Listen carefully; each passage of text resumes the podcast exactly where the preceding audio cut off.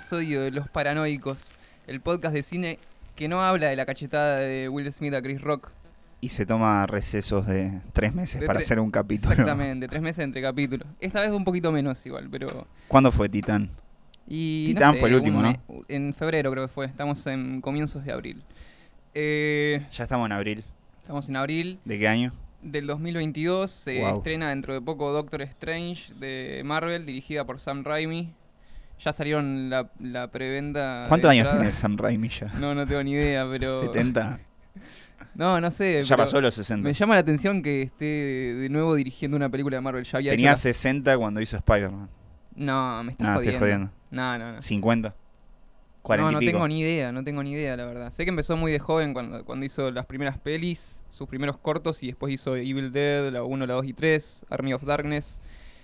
Eh, bueno, pero ahora va a dirigir el maestro Raimi esta nueva película de, de Marvel. Y nosotros decimos que no hablamos de Marvel, pero siempre hablamos en algún momento porque nos gusta este, tirarle un poco de mugre al, al cine de Disney. Sí, pero bancamos algunas historietas de Marvel. No, bueno, en cómics es otra cosa. Para mí el, el cine de Marvel es el problema. Eh, a ver, yo la, yo la iría a ver, la de Doctor Strange. ¿Vos la irías a ver, Tommy? Si la dirige eh, Sam Raimi. Sí, en ese caso sí. La dirige Sam Raimi, o sea, no hay, no lugar a dudas de eso. Entonces la vamos a ir a ver. Eh, yo quiero ir más que nada para ver si eh, Marvel deja alguna marca autoral de Sam Raimi y no las borra por completo como hacen todas sus películas, porque eh, todas las películas de Marvel, ¿quién dirige las películas de Marvel, vos sabés? Juan Carlos, nadie. No tengo idea. Creo que, ¿cómo es? El neozelandés, el de What We Do in the Shadows. Que ese hizo una de Ah, Thor. Taika. Waititi. Sí, sí, ese sí, mismo. sí, él dirige una de Hulk, creo, o una de Thor. Eh, sí, pero aparte de eso es como que nadie se acuerda. Ponerle la gente que va a ver Infinity War o va a ver este Bueno, pero la de Guardianes de la Galaxia las dirige, ¿cómo es? James Gunn. James Gunn. Sí, bueno, ahí tenés otro. la otro 1 está caso, muy bien. Otro caso. Y parece que va a salir una tercera también de esas. Eh, bueno, nada, eso. Ver por curiosidad, a ver si Sam. ¿qué, qué dejan de Sam Raimi dentro del cine de Marvel? Está bien que hizo las tres primeras Spider-Man, pero esto fue antes de que Marvel sea lo que soy. Las de Toby. La de Tobey para quien Maguire. no se acuerda. Sí. No, todo el mundo las recuerda. Y más que nada con la película nueva que salió esta de Spider-Man que los mezclan a Ah, todos. sí, no la vi, pero sé que aparecen, que están, sí, sí, están los poronga, tres. No, no la mires. no la mires. Che, Sam Raimi tiene 62 años. Tiene 62 años hace 30 años, el chabón. Pues está igual. o sea, Es como ya, Jarmusch. ya parecía de 60 a los 30. Es, es como Es como Jarmusch. Jarmusch sí. que no envejece, parece que tiene 30 años toda su vida. Este, bueno, ya empezamos así de, de una, estamos haciendo este chusmerío semanal. No dijimos de qué vamos a hablar de Mandy, pero ya lo vieron en el título seguramente del podcast, así que para qué lo vamos a decir. Eh, pero en esto del, del chusmerío semanal, como nos, nos gusta llamarlo, que, que decimos cositas que pasaron en estos últimos días, eh, una de esas es que Ezra Miller, que ya tuvo altercados violentos en su pasado, ¿Qué onda, Ezra Miller? ¿Es progre? ¿Es. ¿Qué es? eh, es no binario. No, no, no, sí, y usa pronombres, enti- usa entiendo, pronombres entiendo de- en inglés they, them, Sí, o sea, sí. de ellos. Pero digo, ¿en qué plan está si lo arrestaron tantas veces? Tipo, ¿no, no cagó a palo una fan una vez? Sí, en, en el 2020 creo que fue que le agarró del cuello y había un video que estaba circulando por internet de eso. Este, no sé, rarísimo. Es el loquito, para quien no se acuerda, de We Need to Talk About Kevin. Exactamente. Gran película. ¿Cómo era esta directora? Lini Ramsey. Es Lynn Ramsey. sí. Lynn Ramsey. Eh, sí, y ahora no sé si está haciendo proyectos con Warner y con DC, que justamente eso es lo que quería hablar, porque parece que se volvió loco en Hawái eh, en, un, karaoke, eh, en un bar, y atacó a los dueños, que era una pareja de dueños, y nada, lo denunciaron a Ezra Miller y ahora DC Warner, por lo visto, hicieron una reunión de emergencia en la que van a pausar todos sus proyectos futuros, porque no sé en qué película de DC está actuando, en algo así. Eh, es DC barra Warner, ¿no? Eh, Mejor dicho, Warner barra DC. Eh, y, y, este, nada, quieren poner en pausa todos los proyectos en lo que él está. Pero este, hay, hay fuentes distintas con respecto a esto, porque hay gente que dice que se juntó la gente de Warner y decidió esto, y hay otra gente que dice que no se juntaron un carajo, que es para calmar un poquito las aguas nada más. ¿Qué sé yo? Me parece bien que le quieran poner un freno, porque la gente que llega a cierto estatus socioeconómico Sí, Se después piensa- hace lo que quiere. se piensa que pasa por arriba de las personas que puede pisar las cabezas de quiere. Y digo, capaz que hay que ponerle un poquito de freno. Bueno, pero Eso. igual, viste, como es medio raro porque yo me acuerdo que hubo un quilombo cuando había salido el videoclip este de el que dura como tres horas, con Jared Leto. Sí, sí. Bueno, que como Jared Leto hacía no sé qué mierda en, mon- en la montaña, el chabón escalaba. eh, entonces como, y subía a Instagram esas fotos, le recortaron escenas del Joker en el videoclip este de tres horas, porque según el acuerdo que ¿Estaba tenían... locaciones? No, no, no, no, pueden hacer deportes extremos, no pueden mostrarse haciendo Ah. deportes extremos según el contrato. Qué pelotudez. Sí, pero bueno, como... Idiotez. Mirá vos qué extraño. Bueno, este. mm, Pasando a, a otra cosa. Se estrena dentro de poco Kilroy Was Here, que es una antología, comedia barra terror de Kevin Smith. eh, pero no se estrena ni en, ni en streaming ni en cines, sino que solo la van a poder ver quienes compren un NFT de la película Mirá, eh, un Bitcoin, una moneda eh, virtual, especialmente de la película, por lo que entendí. Eh, y ahora, o sea, me, me resulta interesante que se comercialice de esta manera la película, ¿no? Pero digo, ¿no encontró otra forma de distribuirla Kevin Smith? Sí. Está bien, no digamos, o sea, Kevin Smith yo lo quiero un montón.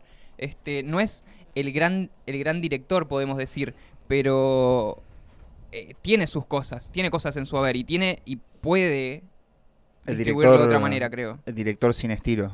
Sí, el que había- hablamos del capítulo pasado de Kevin sí. Smith, justamente. Este. Y me parece rarísimo, ¿no? Que, que decida eh, estrenarla de esta manera o, o distribuirla de esta manera la película. Y me asusta que cada vez eh, menos gente va al cine y cada vez menos películas interesantes llegan a los cines, ¿no? O sea, a mí me interesaría ver esta película de Kevin Smith, pero ¿cómo concha la hago para verla? No, no voy a comprar 5.555 NFT, que es lo que dice que, que vale la película. What? Sí, No, bueno, pero no sé, yo justo ayer estaba leyendo, nada que ver, no es cine esto, pero es música, pero Melero, ¿no? nuestro héroe local de este hermoso país, va a sacar un disco en NFT. ¿Posta? Sí, Hay varias gente que hay está- gente que se está que está virando a eso. ¿Qué sé yo? ¿Funcionará? No lo sabemos. No, ¿Las salas de cines van a dejar de funcionar? No lo sabemos. Claro. Este, bueno, y una cosita más, eh, por último. No, por último no, vamos a decir de, de paso que hubo una premiere de, de Northman, de, Nice. de Robert Eggers, que leo el nombre que lo tengo acá anotado porque siempre me confundo Sí, con, con Roger, Roger Ebert. Roger Ebert. Ebert, Eggers. Sí, sí, a mí me pasa lo mismo. es como que cambia una sola letra del nombre de ellos, ¿no? Uno es Roger, otro es Robert. Uno es un directorazo y el otro es un crítico. Un criticazo. ¿Criticazo? Sí. ¿Lo bancamos acá? Sí, sí, sí. Entonces yo lo sí. banco. Este, bueno, nada. Dijo que el chabón dijo que Blue Velvet era una película machista. Creo, no, no recuerdo si era por Blue Velvet, pero le estaba dando al Lynch, me parece, diciendo que había hecho una película machista y el chabón escribía para, para las, ¿cómo era? La de Super Vixens, no sé qué. Ah, sí. Como, ¿cómo era ese chabón? Ah, el nombre. No me acuerdo. Este, lo podemos buscar. Em, ¿Qué te iba a decir? Ah, hablando, justamente hoy que vamos a hablar de Mandy, de Nicolas Cage, que es el protagonista de la película. Eh, perdón, lo tengo que... Roger Ebert, siempre me confundo. Roger Ebert dijo, de nuevo, eh, perdón, de nuevo no, una vez dijo que en las buenas películas es un buen actor, Nicolas Cage, pero que en las malas películas es indispensable. un gran dicho. Este, bueno, y por último, para cerrar con este chusmerío semanal, se nos cayó un ídolo, Tommy, porque acusaron al gran Sion Sono de hacer el mal llamado casting sábana, ¿no? O cambiar roles por sexo en sus películas. What? Y varias, creo que fueron dos actrices que lo que sacaron esto a la luz y mm, a partir de eso varios productores, actores y actrices eh, de ambos sexos, digo, em, salieron a decir esto es verdad, esto esto pasaba. Eh, así que nada, rarísimo, no sabemos en qué situación va a estar. La última película de Sion Sono justamente actúa Nicolas Cage. Em, nada, me, me resulta un bajón, o sea, que estas cosas pasen. Un tipo, un visionario. Un tipo que encima criticaba. Claro, o sea, Esto, tiene películas como como- Antiporno, como Love Exposure. Sus películas no dejan de ser geniales, las vamos a seguir viendo. Pero bueno, Pero posiblemente no- cancelemos no a la persona, no a películas. sus películas. Claro, si nosotros abogamos a eso, ¿no? Sí. Este. eh, que, que los hechos de una persona. este, no, no tiren una sombra sobre su obra, sino que nos den este, una, pauta más, una pauta más sobre cómo mirar las películas o desde dónde leerlas, o, o simplemente disfrutarlas porque sí, porque es una película y ya, ¿no? Este, nada, eso. Hay que agarrar Suiza y Club y hacer un soundtrack con música de Lil Peep. ¿Suiza Squad o Club? Club. ¿Cuál es? La de Sion Sono. Ah, Suiza Club, mal, estamos Sí, sí. hablando de Jared Leto. Hay que hacer un soundtrack trap para mí. Como si la sacan de nuevo ahora quedaría muy bien.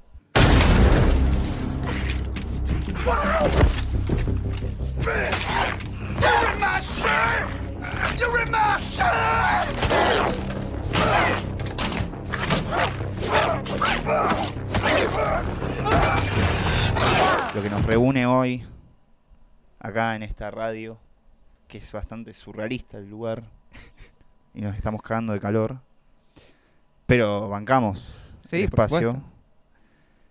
Vinimos a hablar de una película, Una gran película. una gran película del año 2018, que se llama Mandy, del gran Panos Cosmatos, que tiene en su haber dos películas nada más. Dos películas. Beyond the Black Rainbow, que es su primera película, si mal no recuerdo, 2008, por ahí, no recuerdo exactamente, pueden verificarlo ustedes mismos cuando escuchen esto. Eh, y Mandy, que es su segunda película del 2018, protagonizada por Nicolas Cage, como ya adelantábamos hace un ratito, por Linus Roach, que es el que hace el papel de Jeremiah, que ya vamos a tocar estos temas un poquito más adelante, y Andrea Riceborough, que es... eh, Mi crash. la Crash de Tommy, el Crash de Tommy, que este pueden tener la de Possessor del hijo de Cronenberg, que está muy mal decirle el hijo de Cronenberg, es Brandon Cronenberg. Es Brandon Cronenberg. Brandon Cronenberg. con señoras- Possessor es Brandon señores. Cronenberg. Sí, Antes su- era el hijo de Cronenberg. Con la primera tenía que probarse. Tenía que probarse, pero Antiviral está muy bien igual. Antiviral, bien. la película que nunca me acuerdo el título, pero que me gusta. Bueno, pasamos de una a Mandy. Eh, es una película que Panos Cosmatos, eh, este director, que es hijo de, de George, George P. Cosmatos, era. George P. Cosmatos. Sí, que era un director, si mal no recuerdo, de la Canon, ¿verdad? Películas de, de Chuck Norris. ¿No hizo de Rambo? Creo que hizo el Rambo 2 o, Sí, o- Cobra, no. algo, algo de eso hizo. Sí. Cobra creo que la hizo, sí. Este, hizo unas películas ahí como medias eh, directo a video en su momento, ¿no? Que se estrenaban directamente en VHS. Y acá nos encontramos con el hijo de este tipo, que es un visionario, totalmente. Tiene un poder de decisión a la hora de hacer una película que es increíble. Este, tiene una visión fantástica. Porque Una todo en esta. Cool. Muy cool, todo en esta es muy película cool. todo en esta película es muy fantástico, ¿no? Porque ya vamos a tocar un poquito más de esto, pero La tipografía ya de, de Mandy, viste, que es como que remite a... death alguna- metal, Al death metal. Sí. O, al trap moderno. trap pero- moderno, que ahora se, se, se toma eso, ¿no? Se retoma eso. Este, sí, sí, sí, sí, sin duda. Este, a ver, e- esta fue una película que Panos Cosmatos estuvo 10 años escribiendo. Esto lo empezó a escribir cuando él, cuando él estaba escribiendo Beyond the Black Rainbow también. Por lo que dice él es a partir de la muerte de sus padres, ¿no? Con un proceso de luto que se puede ver eh, bastante en esta película, creo. Eh, y tenemos en cuenta, ¿no? Una en el 2000 2008, si mal no recuerdo, otra en el 2018, 10 años de por medio, la, estuvo escribiendo esos 10 años. eh, todo este proceso interno de dejar, eh, de, de liberar un poco, ¿no? La figura de sus padres que habían fallecido. Y en palabras de Panos Cosmatos es eh, que Beyond the Black Rainbow es como una aspiración, ¿no? Un, un inhalar. Y Mandy exhala todo, todo eso, todo este proceso de, mm, de luto, ¿no? De, de dejar, de dejar ir. Y creo que, que se puede ver bastante en, en la película. Una manera de, de mm, decir qué es esta película es rock ópera, creo. Y creo que así, Sí, así ¿no? mismo es como la, la define Panos Cosmatos, ¿no? Una película de rock ópera. ¿Cómo, ¿Cómo podemos definirla, Tommy? ¿Vos de Prog qué- rock ópera. Prog rock ópera, sí. Pero también tiene eh, en la, la banda sonora de la película que es muy particular, que es de Arranca con King Crimson, ¿o no? con King Crimson, sí, con un tema que se llama Starless.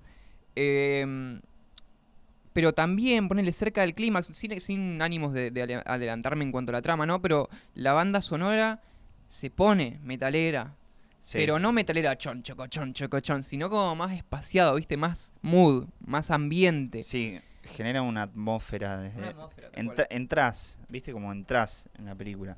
Ya de- desde el comienzo como plantea eso, plantea una atmósfera que a- queda equilibrada, si bien hay un clímax en la película, pero es como que se mantiene a lo largo de, de toda la película. Sí, sí, sin duda. Este.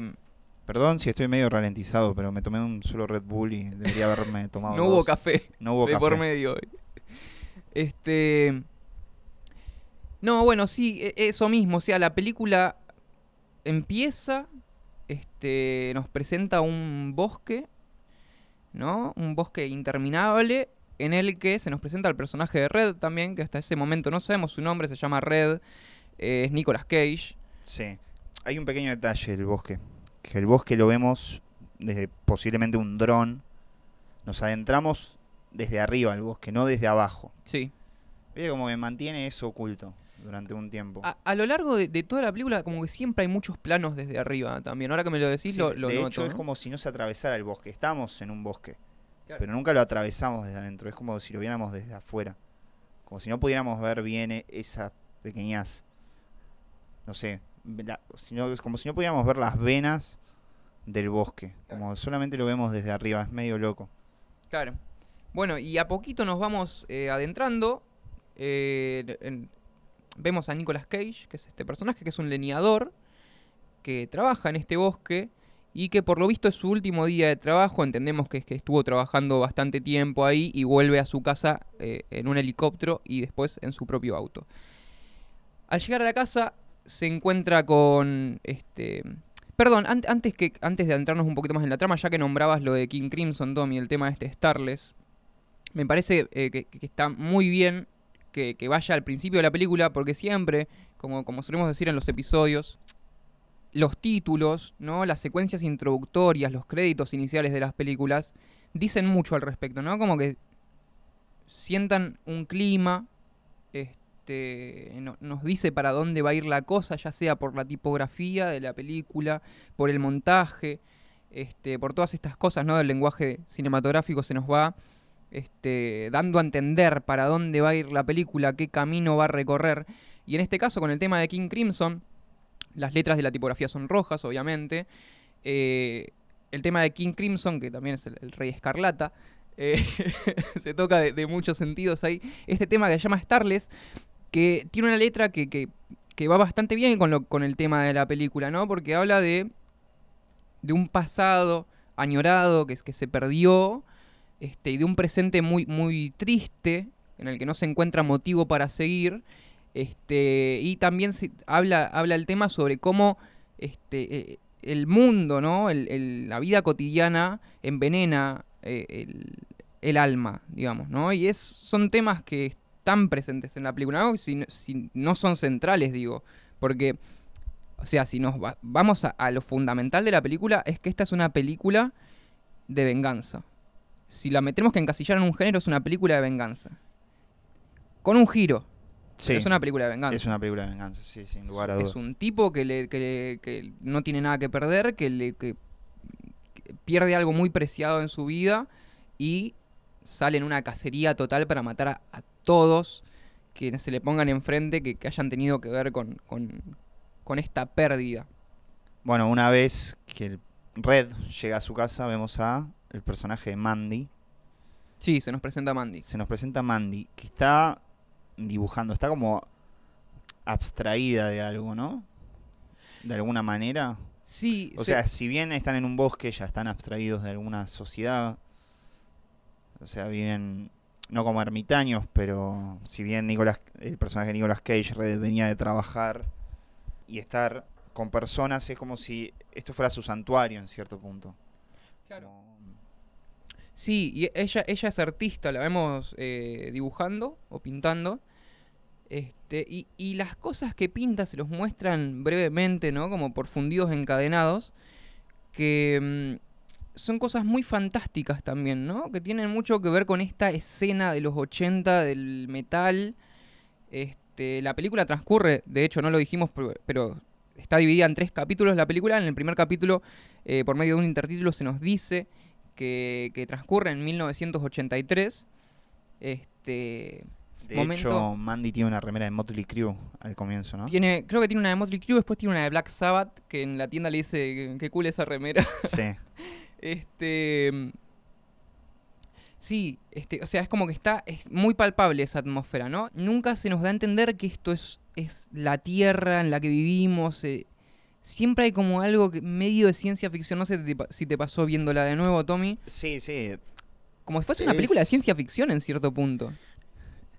Por los espacios, las escenografías que hay en el tercer acto. Es... Bueno, ya vamos a llegar a esto, a los hippies estos de mierda, pero mm, se, no- se nos presentan también como, como algo que, mm, o sea, si bien tenemos el compromiso de espectadores de comprometernos con lo que estamos viendo y no cuestionar el mundo en el donde está establecida la película, eh, es como si se aceptara que es algo que no es. O sea, sí, en ese sentido sí se entiende. Igual me estoy yendo por las ramas, pero sí, sí, coincido. Es como un...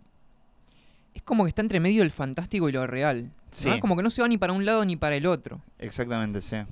Porque ahora, en, esta, en este primer capítulo, digamos, Len, se llama eh, The Shadow Mountains, creo, ¿no? La- las montañas, este... No me sale. Dijimos como que íbamos a dejar de, lado los anglicismos, pero no podemos. no, pero- no podemos, no podemos. Este, no somos traductores. No, Somos bilingües nomás. Este, mm, bueno, como las, las montañas de sombras. Y en este, en este primer acto, esta primera parte de la película, es muy, a mí me resultó muy importante y muy impactante lo clave que, que es la naturaleza en todo esto, ¿no? En toda esta primera parte, porque tenemos los bosques, tenemos mucho fuego, tenemos mucha agua también, porque hay escenas que ellos comparten en, en- un bote o nadando en el agua y también hay, hay mucha tierra. Y creo que estos los cuatro elementos lo, lo natural va a tener mucha importancia a lo largo de toda la película, ¿no? Este, va, va a volver a repetirse. Obviamente teniendo en cuenta que esto transcurre en un, en un- espacio, en un bosque, ¿no? Casi todo, toda la película transcurre en, en es- en estos espacios de bosque.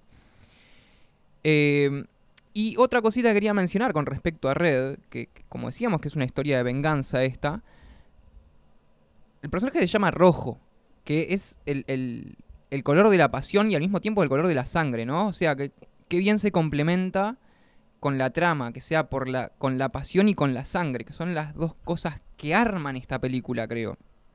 Bueno, pasando un poquito más, más adelante con, con la trama, este, en, este, en este primer capítulo hay, hay un plano que a mí me parece fantástico, que es después de esto que vos decías, Tommy, de que Red llega a la casa, ellos se van a la cama y la cámara se empieza a acercar a ellos dos en la cama, en medio de la oscuridad, y empiezan a hablar sobre sus planetas favoritos y en el medio de la oscuridad, cuando Mandy habla, se empieza a iluminar de una luz roja, ¿no? En el medio de la sí, oscuridad. sí. Eso es increíble. Es como la, la luz de la película no tiene coherencia. Es que no, no tiene direccionalidad. a eso- a eso quería ir. Es impresionante. Que vemos en eso.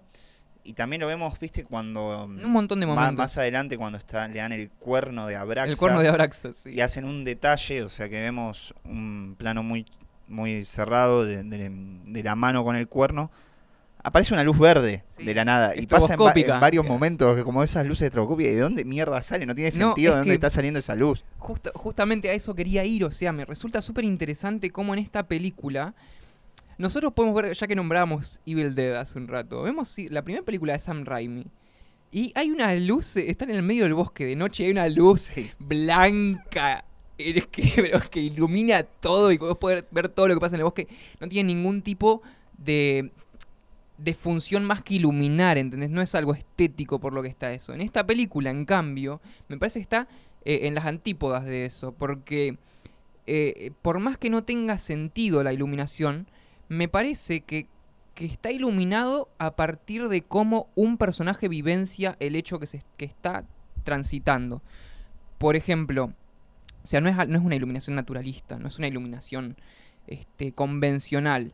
es una iluminación en la que el personaje lo está viviendo de esa manera y nosotros lo vemos como él lo estaría viendo. Por ejemplo, en esta escena de Mandy, este, que, ella está hablando en el medio de la oscuridad y se, comienza a iluminar de rojo, ¿no? Con una luz como que parpadea, que esto está a lo largo de toda la película, como una luz parpadeante. O sea, sea estroboscópicas o parpadeantes de manera más sutil. Este, entonces se, puede ver también, como decías vos, Tommy, con el cuerno de Abraxas, con esta luz verde. Cuando llegan los motociclistas, ahora nos estamos adelantan- adelantando un poquito, pero como están como iluminado a partir de cómo lo vive un personaje, a mi, a mi forma de verla, ¿no? Eh, porque por otro lado no tendría sentido la forma en la que está iluminado. No, no, no, para nada. Es que le- lo tratás de, de pensar desde la espacialidad y, por ejemplo, en eso, en lo del cuerno de Abra- de Abraxas, cuando vemos el detalle de la mano, es como si la luz de dónde sale, del cuerpo de él, porque Claro. no tiene sentido en la dirección de dónde está viniendo la No. luz. O sea, e- eso es lo, lo sorprendente también. Claro, es que para mí está por fuera de todo. por Cayó fuera de todo. fumado a las clases de iluminación y cámara el chabón. No, rompió todo. la- Las entendió todas y las rompió. Sí. Este, no, porque es impresionante lo que hace con la luz acá Panos Cosmatos. Y, y su DF, obviamente. Nada, me parece de suma importancia eso porque vuelve a pasar en un montón de, de momentos. En el clímax también sucede, ¿no? Esta luz magenta que, que no tiene nada que ver con nada. Pero, viste, es como. es como. surrealista a full. Y este primer capítulo. eh, en el cual se, se construyen los personajes, ¿no? Las relaciones que tienen entre ellos, sobre todo Red y Mandy, esta pareja, termina con un momento clave que es el cruce. Acá esto está todo rojo, ahora, ahora también, ya que hablábamos de iluminación. Sí. Porque acá no es solo iluminación, sino como es un efecto, ¿no? Como un filtro con el que está filmado. Pero toda esta secuencia de Mandy encontrándose con Jeremiah, que es este líder de culto, medio familia manzonesca. Hippies. eh, hippies, hippies de los 80, ahí lo- los últimos que quedaban. Sí, sí, late of the hippies. Sí. Este. eh, nada, también toda esta escena de, de cruce de miradas entre ellos dos, que es clave para la trama de la película, está fi- filmada completamente en rojo. O sea, es una paleta de rojos. No hay otra cosa que rojo. Y así pasamos al, segundo capítulo de la película, que se llama eh, Los hijos del nuevo amanecer, Children of the New Dawn, en el que ya pasamos directamente a, este, a esta secta, a este culto liderado por Jeremiah, ¿no? Es loco que cuando vemos a este culto, ¿viste cuando tienen el encuentro, el primer encuentro con Mandy? El que decíamos recién, el Sí. de rojo. Sí, a mí hay algo que me llama la atención, que es el eje que se traza entre las miradas en la película, do- al- el nivel de dónde están los ojos. Porque si no es que la vista coincide con la vista, la vista coincide con el falo. Me pareció eso a lo largo de la película como que lo fui viendo, ¿viste? Como que, que de hecho hay muchas referencias a- al sexo oral o el tema de la pistola en un momento de Jeremiah. Es como el eje, es como si no está en los ojos, está a la, a la altura de un falo. O de lo que simula ser un falo. Sin duda, sin duda. Es muy interesante esto que decís, Tommy. No lo había pensado, pero sin duda este... El tema del ego masculino y lo fálico está muy presente en la película, ¿no? Porque es muy interesante también verla a partir de el rol de la mujer que tiene en esta película, ¿no? Siendo Mandy la figura central y las demás mujeres que aparecen pierden importancia porque ya sea porque son víctimas del ego masculino de Jeremiah o, porque tienen la cabeza lavada, ¿no? A partir de, esta secta. Porque hay eh, dos o tres mujeres más, además de Mandy. Mandy sin duda es la central y es la que le da el título a la película. Y el título al tercer capítulo, que es el, todo la, parte, la parte de la matanza de la película, digamos, ¿no?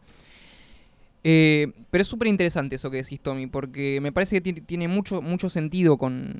Sobre todo con este acto de la película.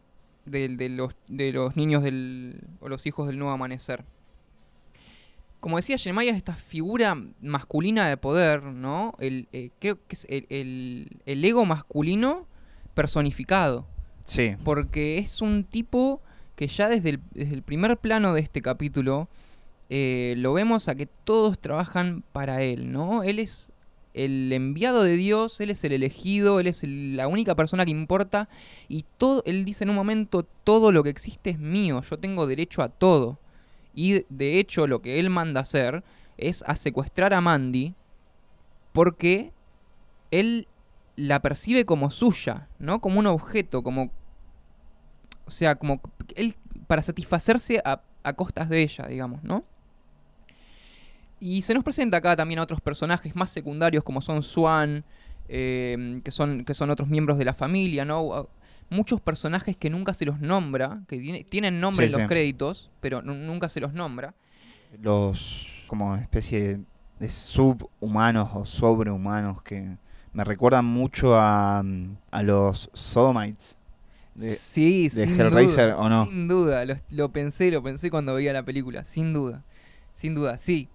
Eh, por medio de este cuerno de Abraxas que nombrabas vos, Tommy, hace un ratito, es la manera en que esta secta se comunica con una eh, especie de motociclistas que andan o en cuatriciclo o en moto, este, que están, que son como sí, como estos sodomites eh, de, de Hellraiser. ¿Se llamaban sodomites? ¿Cómo se llamaban? No, Sodomites no. Puede ser que sí. Puede no, ser no, que no, era, llamaban- era, era distinto. Tenían otro nombre. Espera, Cenobites. Cenobites, Ahí está. Cenobites. Cenobites. Bueno. este, sí, sin duda estos motociclistas se parecen, tienen como un aire. Y también tengamos en cuenta que eh, Panos Cosmatos, a la, a la hora de hacer esta película, la pone en los 80, ¿no? La pone en los 80, en esta década que además del heavy metal eran las películas de terror con efectos prácticos, con eh, goma, con látex, que justamente son los efectos que se ven en la película, porque la sangre no es CGI, no es una sangre falsa, que uno se da cuenta que no está ahí, es sangre con la que los personajes se manchan. Eh, o sea, y sin, y sin duda, como decís Tommy, sí, tiene mucho sentido que eh, ha- haga este tipo de referencias, ¿no? A, a los Cenobites. Lo que quería remarcar del primer encuentro de estos hippies con. Perdón si soy despectivo con los hippies, pero nunca me cayeron bien. Estos hippies con Mandy. Es que, viste que cuando se la cruzan a Mandy, no solamente con el. que está esto que dijimos de- del eje de las miradas, sino que es como un pequeño loop cuando la ven Sí. a ella. Sí, es sí, como que vemos la imagen de ella, como que si transcurre un, un poquito la acción y vuelve. Y empieza de nuevo ese cruce con ella y así dos o tres veces y, y hasta que ella queda fija. La imagen de, de Mandy se, se, se detiene ahí en un frame particular y después pasamos a, a otra Ah, escena. claro, al, al segundo capítulo. Bueno, y, y la, la primera vez que vemos a estos motociclistas, ¿no? Como que su- eh, ellos suenan el, el cuerno de Abraxas y como que le hacen como un sacrificio, que le dan un, como un tarro que no entendemos si es de, de, de- de- de algún alucinógeno que Sí, después sí. más adelante lo, lo veremos en acción.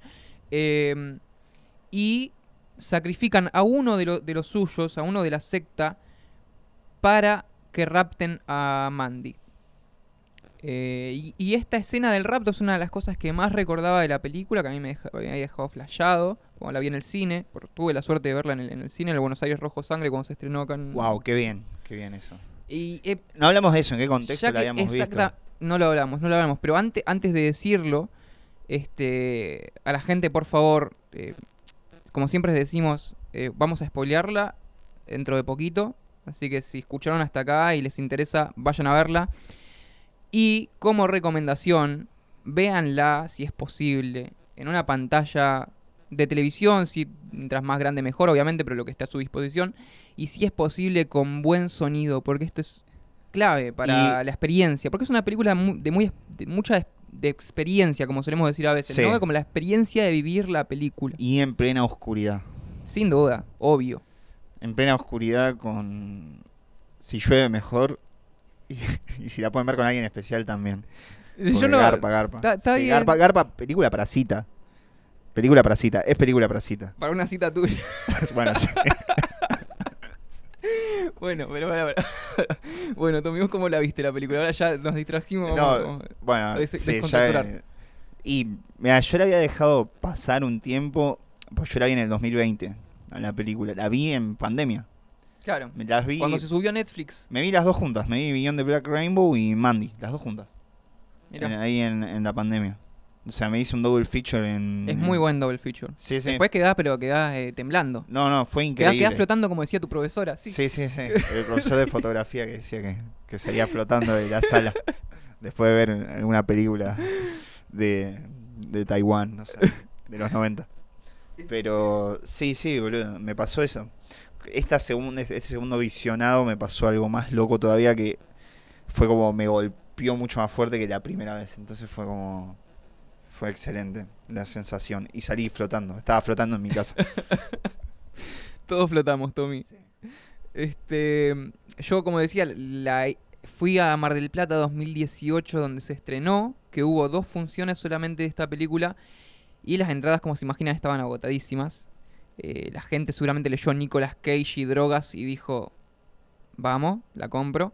No la pude ver y tuve la suerte que se estrenó en el Barça 2018 y, la vi a la medianoche en el cine, en, en el multiplex de Belgrano y... Pa, amigo, por Dios, me rompió la cabeza, salí extasiado de la película.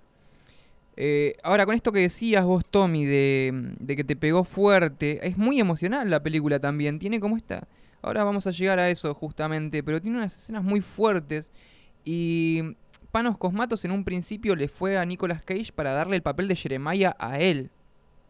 Él iba a interpretar el papel de Jeremiah.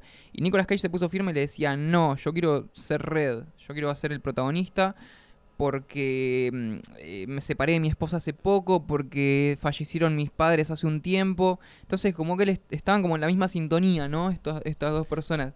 Y gracias a Elijah Wood, eh, dice Nicolas Cage que, que, logró hacer el papel protagonista, ¿no? Que Elijah Wood lo, lo convenció a Panos Cosmato, le Buen concretó, le concretó como una, una, un segundo casting para, para charlar distintas cosas.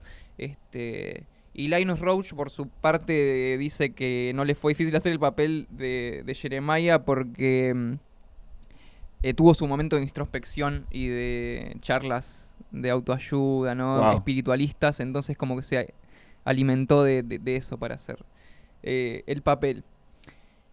Eh, no, no mencionamos, que lo dijimos en algún episodio anterior, lo de Full Cage. Full Cage, sí, porque a partir de la primera hora de la película, esto se va la concha de la lora. No, no. Pero es- mal. Porque, o sea, o sea, estamos hablando ahora muy serios todo, ¿no? De que, uh, esta historia, de que Red, el rojo, la venganza. Pero no nos olvidemos que es Nicolas Cage el Es protagonista. fucking Nicolas Cage. Y la gente que no le gusta Nicolas Cage. No, mentira, no, no voy a putear. ¿Qué no lo yo? entienden, hermano. Bueno, sí, a mí me pasa lo mismo. Yo a Nicolas Cage lo amo. Pero a mí me pasa lo mismo con Adam Sandler, por ejemplo. No, estamos hablando de cosas muy distintas. Sí, vos decís. Sí, muy distintas. Porque para mí no, no podemos, no podemos comparar a No, Adam no, no estoy comparando a Nicolas Cage y Adam Sandler, sino como la gente que no entiende a Nicolas Cage. En cierto punto es como la gente que no entiende a Adam Sandler. también. Pero ¿qué hay que entender de Adam Sandler? ¿De que se tira un pedo y la gente se ríe? No, no, yo no digo las porongas de Adam Sandler. Digo No, las más Embriagado de amor. Sí, o, o Uncut Gems de los Safdie. Bueno, pero tiene dos películas en su haber.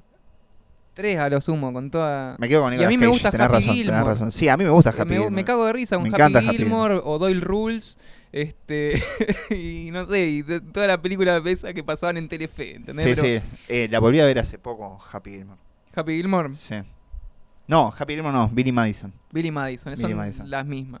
Sí. Tiene plata en las Es dos. Nicolas, eh, Nicolas Cage, perdón, no. Adam Sandler haciendo nene de nuevo. Nunca dejando, nunca madurando.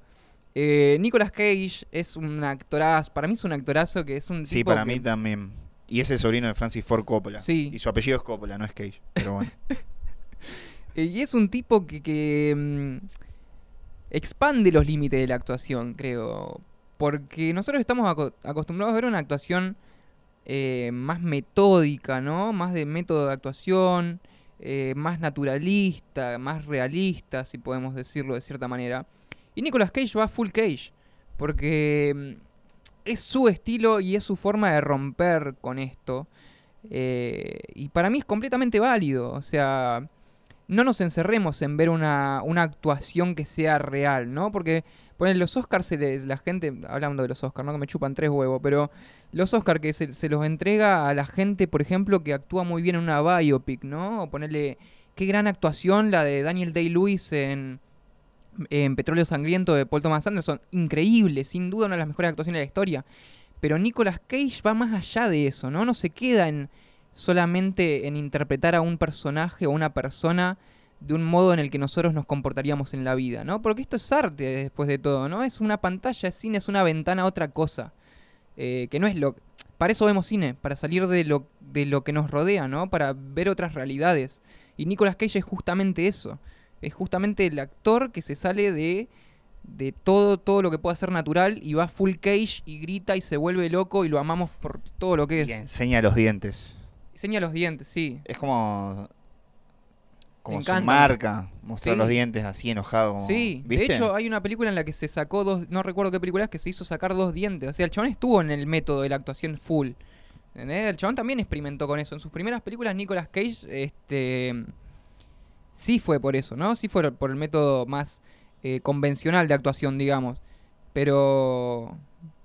Y también tiene sus porongas en su filmografía. Porque Sí, tenemos a Ghost, a Ghost. Rider también, de que ya hablamos de Marvel. La recuerdo muy bien, Ghost Rider. igual. Ghost Rider es una pija. Sí, sí, pero de, de esa época, cuando tenía, no sé, 10 años, era como. Me encantaba Ghost Rider, me parecía Claro, lo más sí, cool del mundo. Nicolas Cage en moto, prendiéndose fuego. No, Nick Como- Cage, fantástico. Nick Cage es un grande. Este, bueno, volvemos, volvamos a la Sí, película. vol- volvemos a Mandy, volvemos a Mandy. Nos fuimos y no estamos ni en la mitad. Bueno, esto. ¿Qué pasa? Ah, la primer- escena de rapto quería decir. ¿No lo notaste como muy linchana, linchesca? Cuando porque entran a, a la cuando casa. los motociclistas eh, raptan a, a Mandy, ¿no? Cuando se meten en la casa, sí. Porque tenemos estas luces estroboscópicas de nuevo, ¿no? Como que no salen de ningún lado, lo volvemos a remarcar. no salen de ningún lado, ¿no? Y, y este ruido de electricidad constante, eso es como medio Twin Sí. Peaks. Eh, me me- me Sí, viene sí, Black, el Twin último Peaks capítulo vibe, de eh. la, la- la segunda temporada de Twin Peaks. Este, que está como esa- esas luces y los rayos sonando, la electricidad sonando todo el tiempo. Nada, eso es, es, es i- impresionante. Y cuando ya cuando la, la- la tienen secuestrada y atada a Mandy, también me dio reminiscencias de lo que hablábamos hoy como de Hellraiser, de mm, la masacre de Texas. Sí, bueno, sí, sí. Con la señora esta que, la, que le da la droga, el plano del ojo, este, ella atada en la, en la cabecera de la mesa. Es Texas Chainsaw Massacre.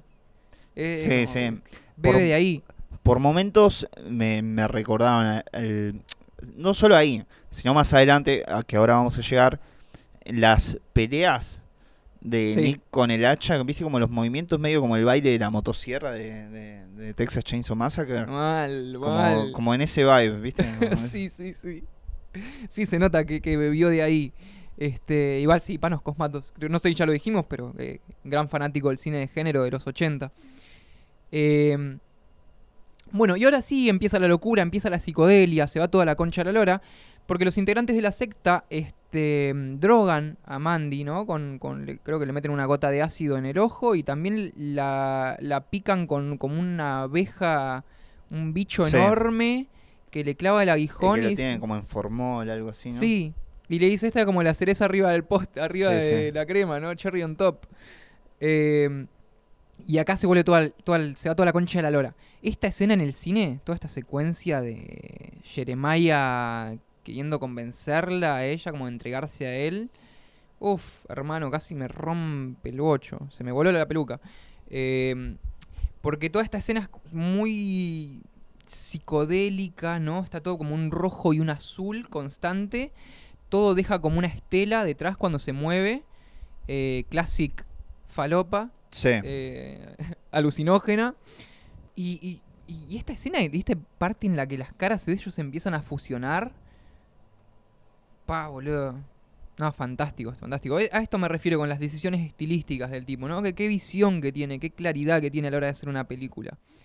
Viste que es como que uno cuando, eh, cuando quiere secuestrar a Mandy, uno espera que otros movimientos en cuanto a los personajes, como que espera otra sensación y es como muy apático todo. Como que es la coreografía, digo, del secuestro es pum, piña a Nicolas Cage, la agarran a Mandy y todos los personajes están puestos como si fueran un tablero de ajedrez, ¿viste? Como si se Sí. movieran como muy len- lentos, como como la dirección de los personajes. es- Es loca, sí. sí. Es loca. Este. Y esta escena de la que hablábamos, ¿no? En la que Jeremiah eh, quiere convencerla con pura cháchara, ¿viste? Espiritualista. Ahora, no sé si ya lo había dicho antes, no teníamos lo natural en el primer acto, en el segundo acto este se empiezan a juxtaponer a lo natural, lo sobrenatural que son los motociclistas, y lo espiritual también, o lo, o lo pseudo espiritista. eh, espiritista no, está mal dicho igual, espiritual. Eh, sí, New Age.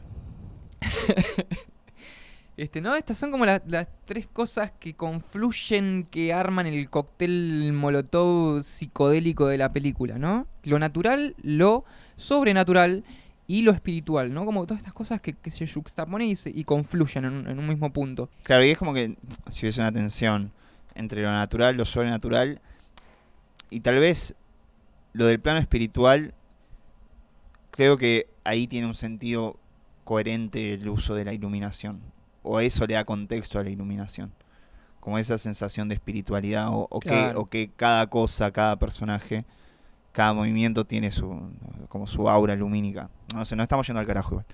No, Pero- no, está bien, está bien, estamos analizándolo de distintos Sí, sí. puntos. Como eso le da un sentido a, a cada cosa. Porque no, viste, con lo de la luz verde es como que no solo lo vemos con lo del cuerno de Abraxas. Ah, con la daga después. lo vemos con la daga, viste, como con objetos particulares y cuando, en Son detalle, místicos. en detalle, cuando vemos en detalle ese objeto, ahí lo vemos con, el- con, el- con esa aura. Sí. ¿viste? Sí, sí, sí, como que, como que emana algo, ¿no?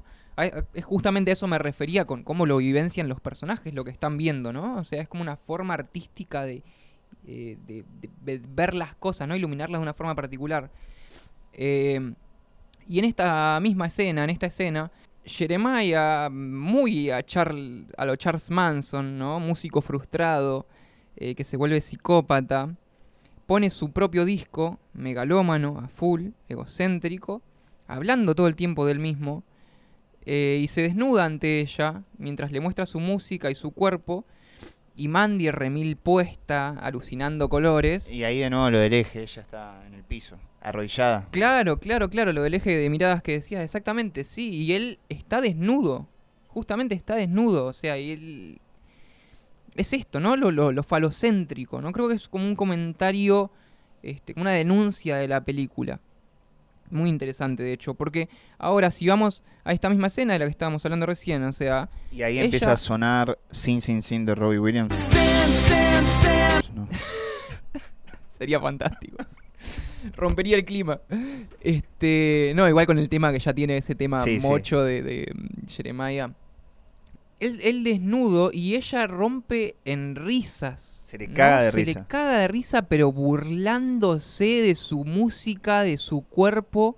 Y acá tenemos el ego masculino destrozado por completo a partir de esta mujer que es muy fuerte, ¿no? Que no necesita de ese ego masculino para, para vivir como las otras mujeres de la película, digo, ¿no? Y con qué precio se paga el romper ese ego masculino, ¿no? Esto es, es muy fuerte, es- eh, lo vemos en los noticieros todos los días prácticamente, o sea, por, triste que parezca. Y a lo que y, como reacciona Jeremiah es como vos no me mirés, la concha de tu madre, vos no me mirés, vos no me mirés y señala a todos de sus, sus súbditos que no lo miren desnudo como está mientras ella se le ríe. Con su ego roto va al espejo y, le, y empieza... eh, esto es muy particular de Jeremiah y Linus Roche lo hace muy bien en la película. Que tiene este momentos que hay como rangos de emociones por los que él pasa. Por ejemplo, en esta escena del espejo, que, le- que empieza a llorar delante del espejo. Decime qué hacer, por favor, decime qué Sí, hacer, sí, decime qué hacer. Y se empieza a calmar de a poquito y empieza a cobrar con- confianza nuevamente. Bueno, es como. Es, es casi split personality, ¿no? Sí, sin duda. Sin duda, sí, sí. eh, De hecho, Es falta que el, que espejo esté roto. Porque sí. sería más claro aún. Este. Exactamente. Eh, y a lo que. Nada, a lo que sigue esto es eh, la muerte de Mandy, que es filmada de una forma brutal en cámara lenta, muy de los 80 también, ¿no? Eh, la queman viva a ella, adelante de Nick Cage, que él está. Está como. Con un alambre en la boca, como. alambre de púas en la boca y atado como, como, como Jesús. Sí. Eh, es- hay como co- cosas bíblicas también, ¿no? Que tiene la película, que como no Sí. soy creyente no, no podía leerlo de esa manera del todo, pero... Y ahí nos faltó comentarlo también de nuevo con esto de, de lo falocéntrico, viste que la lleva a una de sus... de- es como, viste que está el personaje este de la chica joven, que la tienen capturada también, Sí, y la arrodillan de nuevo, o sea, a, a la altura de, el miembro de Jeremiah y saca la pistola, como, ¿no? Ahí es como la parte más obvia del... Esto- del- eso es increíble y no me lo acordaba. y, y Que le- pruebe y el le- amor que por él. pruebe el amor por él y como ruleta rusa se dispara a la cabeza a la chica con el arma y bueno, sobrevive, no pasa nada, no sale la bala. Pero viste, es como antes de justo, eso sucede antes de que la quemen a Mandy. Sí, onda, vos, vos te pensás que esto es amor, ustedes dos están enamorados, mirá lo que es amor. Es como, eh, de nuevo el ego, ¿no? El ego masculino haciendo eh, atrocidades. Eh, porque él es el centro de todo, Jeremiah es el centro de todo. Y ahora en esta escena en la que se prende fuego a Mandy, vemos a Cage desconsoladísimo, eh, llorando, pero en una actuación increíble que te pone la piel de gallina. Y vemos en slow motion, como, como decía recién, las reacciones de cada uno de los personajes que están viendo eso. Y me resultan muy importantes, sobre todo la de Jeremiah, que está con el maquillaje corrido de haber llorado, eh, mirando la, la llama, perplejo. Y quien también está perplejo, pero de otra manera, es la chica esta que vos decías, Tommy, que no me acuerdo cómo se llama, que es la chica jovencita. Que acá te das cuenta que ella podría salvarse de esta secta, digamos, ¿no? Porque eh, no está en la misma sintonía. Los hombres están todos cagándose de risa mientras se prende fuego Mandy, ¿no? Disfrutándolo. Menos Jeremiah, que bueno, está Sí. cortado de mambo, obviamente. La chica joven esta está perpleja frente a lo que está viendo, asustada. Y la mujer grande, eh, como que ríe, pero, pero por momentos como que se pone seria, ¿no? Como que ríe, ríe y se pone seria, como que hay algo que le está molestando de eso, ¿no? Como que saben que lo que está haciendo no es- lo que están haciendo a esa piba no está bien. Ellas mismas como mujeres, ¿no? A partir de, de seguir a este hombre. Y eh, acto seguido de esto, tenemos un cameo de Bill Duke que es fantástico, que cuando Nicolas Cage va a buscar la Reaper, que es No, su es, ballesta. es, es genial. Y Genial, genial, o tenemos genial. un poquito más de información a partir de, eh, de- sobre estos personajes que se llaman calaveras negras dentro de la película, que son los motociclistas. Eh, se da a entender que eran yonkis, pero siempre está esto, como no, la, la explicación racional, pero no es tan racional del todo, porque son tipos muy extraños. Y ahí es como, viste, como el compromiso que tenés con la película, es como decir, yo, como, ¿qué onda? Pero lo aceptás, lo aceptás, viste, como... Pero lo aceptás, de, pero es como que te distancia al mismo tiempo que decís como, bueno. como- Claro, es que justamente es eso, ¿no? Como que se, como que mm, anda siempre en el medio de todo. Anda en el medio, entonces no, no te queda claro si va para la izquierda o va para la derecha, si va a ser fantástico o va a ser eh, naturalista. Este, bueno, eh, ya creo que es- ah, pará, no nombramos la escena del baño. La escena del baño de Nicolas Cage. No, no, no, con la remera. Me, me encantan las remeras que son, las típicas remeras que son mangas tres cuartos, con, o sea, las mangas son de, de color negro con el cuello de color negro, negro y un estampado, no sé, tiene una que tiene el 44 y, y- y después la del tigre. Y cuando está en el tigre, viste toda la paleta del baño ahí, que es todo naranja, que predomina el naranja, y empieza a gritar y abre los brazos. Es, es, es que se, mortal, se toma un vodka y Sí, se sí, tira sí. alcohol en las muñecas que están todas ensangrentadas y empieza Y ahí, ahí se, es como que la se carga de poder, después se carga de poder más Porque eso adelante. es, eso es inmediatamente después de la muerte de Mandy. O sea, cuando él se libera, que se fue la gente, es su proceso interno también de, de luto frente a esto, ¿no? Frente a la atrocidad que vivió. Y obviamente todo este, toda esta escena del baño está filmada en una sola toma. Nicolas Cage y Panos Cosmatos han dicho que mucha, mucho de la película se ha filmado en una sola toma. También me imagino que debe haber sido en una sola toma eh, la reacción de Cage a, a- a Mandy cuando, cuando la queman viva, que le está llorando. Eh, porque es algo muy, muy interno y muy sentimental. Sí, y eso es muy difícil hacerlo en dos tomas para un actor. Eh, ¿Cuántos hippies que se me pongo a pensar, no? Perdón que interrumpa, pero ¿cuántos hippies que se mataron en 2018, digo? Está la de Tarantino, esta, como, ¿viste? ya queda claro que odian a los hippies. sí. Este. Bueno, y pasamos al tercer y último capítulo de la película que se llama Mandy, ¿no? Los títulos de la película aparecen recién hora y pico. Eh, títulos me refiero ¿no? a la, tipografía con el nombre de la película, nunca aparece un intertítulo con el nombre de la película antes que esto. ¿Y de qué consiste este capítulo? Es eh, lisa y llanamente Nicolas Cage se vuelve Jason Borges de mm, Viernes 13. Dicho sea de paso, dice, Mandy en un momento dice que viven en Crystal Lake. Mirá. Eh, sí, se me escapó eso, se me escapó, se me Dice, escapó. vivimos cerca de, vivimos en Crystal Lake, dice ella, Wow. cuando la mujer grande va al local donde ella atiende. Eh, ahora, Jason, se- eh, perdón, Nicolas Cage se convierte en Jason. Otra referencia a los 80, a películas de los 80.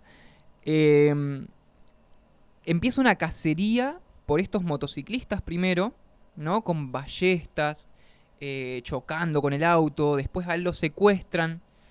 eh, y toda esta escena dentro de la, de la casa de los motociclistas me parece fantástica. Toda la, escena de... mm, Nicolas Cage en un momento se libera de- del cautiverio. No, no vamos a ir paso por paso porque... eh, Véanla, obviamente.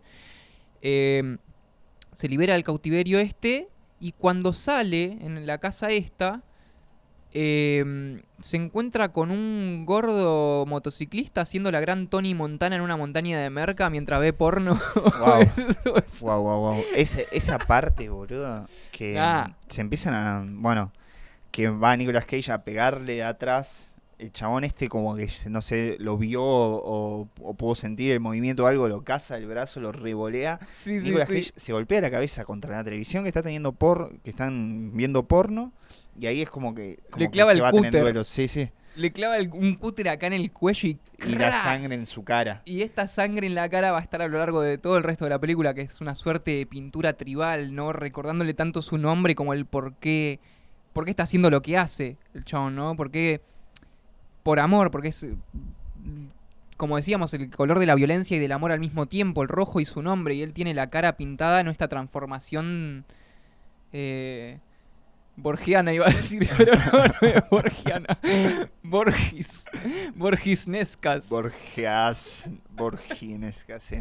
No, y bueno, toma la, la, la merca Pará, pará, el, mesa. el, el, el Bruce Lee en esta escena del cine explotó en risa. Yo no lo podía creer lo que estaba viendo. Cuando mata al motociclista de que le quiebra el cuello y hace así, y le hacen un zoom a la cara onda Bruce Lee. Es exactamente igual que la peli de Bruce Lee, chabón. Es igual. Bueno, se toma toda la merca, pero mucha merca toma. Y entonces uno espera como, che, ¿qué onda? No pasa nada. Y agarra el frasco, el pote Sí. ese con el con el líquido ese medio como Un dedito. gelatinoso. Y apenas lo prueba y es como explota. Explota todo. Explota, explota, se va todo al carajo. todo, y ahí es una- super full cage Sí, todo. y- full cage mal. Acá ya está. Ahora con, con, con lo del quiebre de cuello, dice full cage. Creo que, no me acuerdo si eh, había, escuchado en una entrevista que eh, Panos Comato le había dicho a Nicolas Cage que vaya full cage. Hacelo, vos, pero vos querés full cage, le decía, en esta parte hacela full cage, le dijo el chabón. Este. No, acá se fue al carajo todo, ya está. En esta parte, psicodelia, loco. Este. No sé si nos queda mucho tiempo, porque ya nos estamos quedando, quedando cortos. Bueno, y acá tiene como una, una visión, ¿no? De una torre de radio Sí, en esta alucinación y va con un dealer. Este, bueno, todo, todo es muy, muy psicodélico, muy loco. Acá pierde todo, todo como que eh, cambia de tono la película, ¿no? El, el clima se mantiene, pero el tono es un poco más juguetón, digamos, ¿no? Eh, bueno, y, tenemos el enfrentamiento final. Mención especial a la pelea de motosierras, obviamente, motosierra chiquita contra motosierra gigante. Eh, lo verán cuando vean la película. Y llegamos al clímax de la película, en la que después de haber matado a toda la secta, a los Jason Borges, eh, Red, Nicolas Cage, se encuentra con Jeremiah y tienen una, una charla, ¿no? En la que él está, des- Jeremiah está desnudo y Nick Cage, eh, barra Red, le dice una frase que es fantástica, que le dice, lo psicótico se hunde donde nada lo místico y vos te estás ahogando, no estás nadando, le dice Nicolas Cage. Eh, Badas. ¿Eh? Badas. Sí. I am your god now. Qué genialidad. Este, y, y es acá de nuevo lo del rango de emociones que hablaba de Linus Roche, ¿no? De, de Jeremiah. Hay un rango de emociones por el que pasa el personaje que es fantástico. Fíjate que cuando está llegando Nicolas Cage le dice, no entres acá porque acá Dios está presente, o como desafiante, ¿no? Sí. Y de desafiante empieza a pasar este por, por miedo por su vida, porque no lo lastime, después por tratar de hacer un trato y al final terror absoluto y que la última carta porque le, que le queda por jugar, que de hecho acá vuelve el, el- el egocentrismo del tipo y lo fálico. Que lo, tiene de nuevo ahí agarrado, Sí, ¿viste? Lo tiene, lo tiene agarrado acá, arrodillado, a la altura del falo, y, y vuelve a aparecerle, y porque eh, vos imaginate que Jeremiah no puede pensar en otros términos que no sean ego y falo, porque el- la única forma en que él se piensa que puede salvar su vida le dice, te chupo la pija si querés. Sí, es increíble. o sea, ¿a, qué instancia llega este personaje, no? A la psique de este personaje. Y ahí vemos que le revienta la cabeza y bueno, justamente ahí lo que decías de, de los efectos especiales de la película, ¿no? Sí, esto es muy, Es- muy Viernes 13. Ese, ese efecto Es especial de la cabeza hermoso. reventando está en, en Viernes Es 13 parte muy 3, si lindo. mal no recuerdo. O sea, lindo, no me malinterpreten. no, es fantástico, es, fantástico, hermoso. Sí, sí, es, hermoso. Sí, sí. Y la película culmina, ¿no? Para ya ir cerrando el, el capítulo de hoy, culmina con eh, una imagen de una, de una iglesia que nos da a entender eh, el dicho popular de que la única iglesia que ilumina es la que arde, eh, mientras Nicolas Cage sale de ella. Y eh, vemos a, a- Nick Cage yéndose en el auto, completamente cubierto de sangre, este, y viendo al asiento de- del acompañante y viendo a Mandy, ¿no? Como que ya el tipo está en otro plano completamente, ya perdió toda conexión con este, con el mundo real, digamos, ¿no? Es como que primero tiene un flashback de ellos cuando se Sí, conocieron. cuando se conocieron, que él tiene la remera del que tiene- 44, tiene la de remera del hecho. 44. You ruined my shirt. Sí. Y ella creo que tiene la, la de Motley Crue también de nuevo ahí. Y es como, que eso es muy loco, ¿viste? Como esa decisión de vestuario. Sí. De, de usar las mismas remeras que, hay- que hayan aparecido al comienzo de la Eh, película. cobran, eh, se reini- resignifican. Sí, y, y nada, es muy loco el encuentro que tienen, como muy bonito. Y después ella está como ahí en el auto, como si él la estuviera viendo en el auto. Sí, vemos eso- como lo que él está viendo y después vemos lo que estaría viendo Mandy que no existe. y es un Nicolas Cage Súper drogado. Súper remil drogado, pero ido y con una sonrisa así, los ojos bien abiertos. Psicópata, psicótico, mal. Bueno, termina la película y al final, también como muy emotivo, después de los créditos vemos los dibujos de Mandy, otra vez. Sí, como Y estos es- sketches. Esa, esa última imagen, ¿no? Sí, y que se la dedican al, al compositor de la música de la película. Ahora no me recuerdo. Johan Johansson. Son fáciles los nombres islandeses porque no son patronímicos.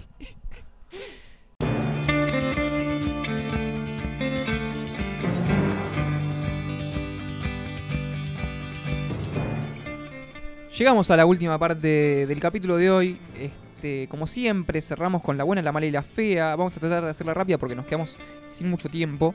Este, yo elegí tres películas de Nicolas Cage para recomendar No lo puedo creer. como la buena, la mala y la fea. Eh, como siempre decimos, si es la primera vez que escuchan esto, la buena la recomendamos, la mala, la- por algo la traemos, pero no la recomendamos. Y la fea este, tiene sus razones por la cual la, por la, cual la recomendamos. Eh, mi buena en este caso fue Face Off, Contra Cara, de John Woo, que está buena. Eh, Nicolas Cage y John Travolta cambian caras. Uno es un terrorista, otro es un antiterrorista. Y tienen una batalla campal, una película de dos horas. La hacemos súper cortita.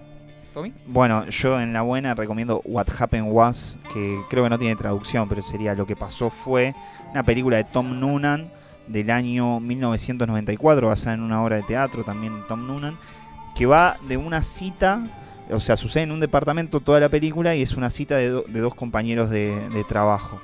Que mm, nada, mu- muy, loco porque es construye una tensión, pero no es una tensión, eh, o sea, si bien está la tensión sexual, es una tensión como, ¿qué carajo estamos haciendo juntos si nunca, en todo el tiempo en el que trabajamos juntos, nos hablamos? Y ahora de repente tenemos una cita. Y bueno, y la cosa se va poniendo cada vez más extraña y un poco oscura también. Bueno, y las otras dos yo creo que las voy a nombrar solamente para que sepan, porque no quiero, no quiero extenderme mucho más. Este, la mala es Vampire's Kiss, eh, de Robert Birdman, escrita por el escritor de, After Hours, de Scorsese, o en España conocida como Joque Noche, que es Joseph, Minion. Eh, la película en la que Nicolas Cage se come una cucaracha, de verdad. Eh, es fantástica, es muy mala, es muy mala, pero es tan divertida y está tan bien Nicolas Cage en esa película. Es, una fábrica de memes esa película. Y la fea fue eh, The Bad Lieutenant. Eh, perdón, no, The Bad Lieutenant, lo pronuncié mal. eh, Port of Call New Orleans, de Werner Herzog, eh, con Nicolas Cage también en su papel protagonista. eh, California Kinski, lo único que voy a decir. No, qué genialidad. California Kinski. Kinski. Qué buena onda. Bueno, yo tengo una mala que es fea, que es eh, Friday the 13th, que sería viernes 13, el último capítulo. La 4. La 4 de, de Jason. Para los pajeros hay tetas, para los morbosos hay gore. Nada más, porque sinceramente no tiene nada más la, la película, me parece horrible. Efectos de Tom Savini. Eso es lo Y más dirigida lindo. por Joseph Cito, ¿no es por Joseph Sí, Cito? por Joseph Cito. Y no, a mí lo que más me gusta es que yo soy medio fan de Cory Feldman, que lo banco Sí, muchísimo. Corey y está el pequeño Cory Feldman en la, y está la película. Coso también, Crispin Glover. Y Crispin Glover. Que Súper joven. Sí, súper joven. Esa es la mala, mala. que es fea. Bueno, y para la fea, que no, no sé si alguna vez la recomendé o no, perdonen, pero ya hicimos algunos capítulos y no me acuerdo todo. Recomiendo la película The Blob. No la película la de los 50, sino la película de, los 80, de 1988, de Chuck Russell. Sí, la recomendé porque fue cuando dije que, que el personaje de Matt Dillon que podría haber sido el personaje. Bueno, Ah, bueno, nos quedamos ahí. nos quedamos con eso. Eso fue todo por este capítulo de los paranoicos. Este, como siempre, recomendamos. re- no, no recomendamos nada. Vayan a ver las películas que le dijimos. Su, su nombre es Leo Churco. Sí, el de él es Tomás Romero. Y no, gracias a Radio Líder 97.7. Gracias a Manu Gado por las cortinas musicales. Nos pueden encontrar en Instagram. Como losparanoicos.podcast. Eh, síganos en Spotify. Y nada, nos vemos la próxima. Yo soy Leo Churco, como dijiste, Tomás. Yo soy Tomás Romero Luisi. Estuvieron escuchando los paranoicos. Hasta la próxima.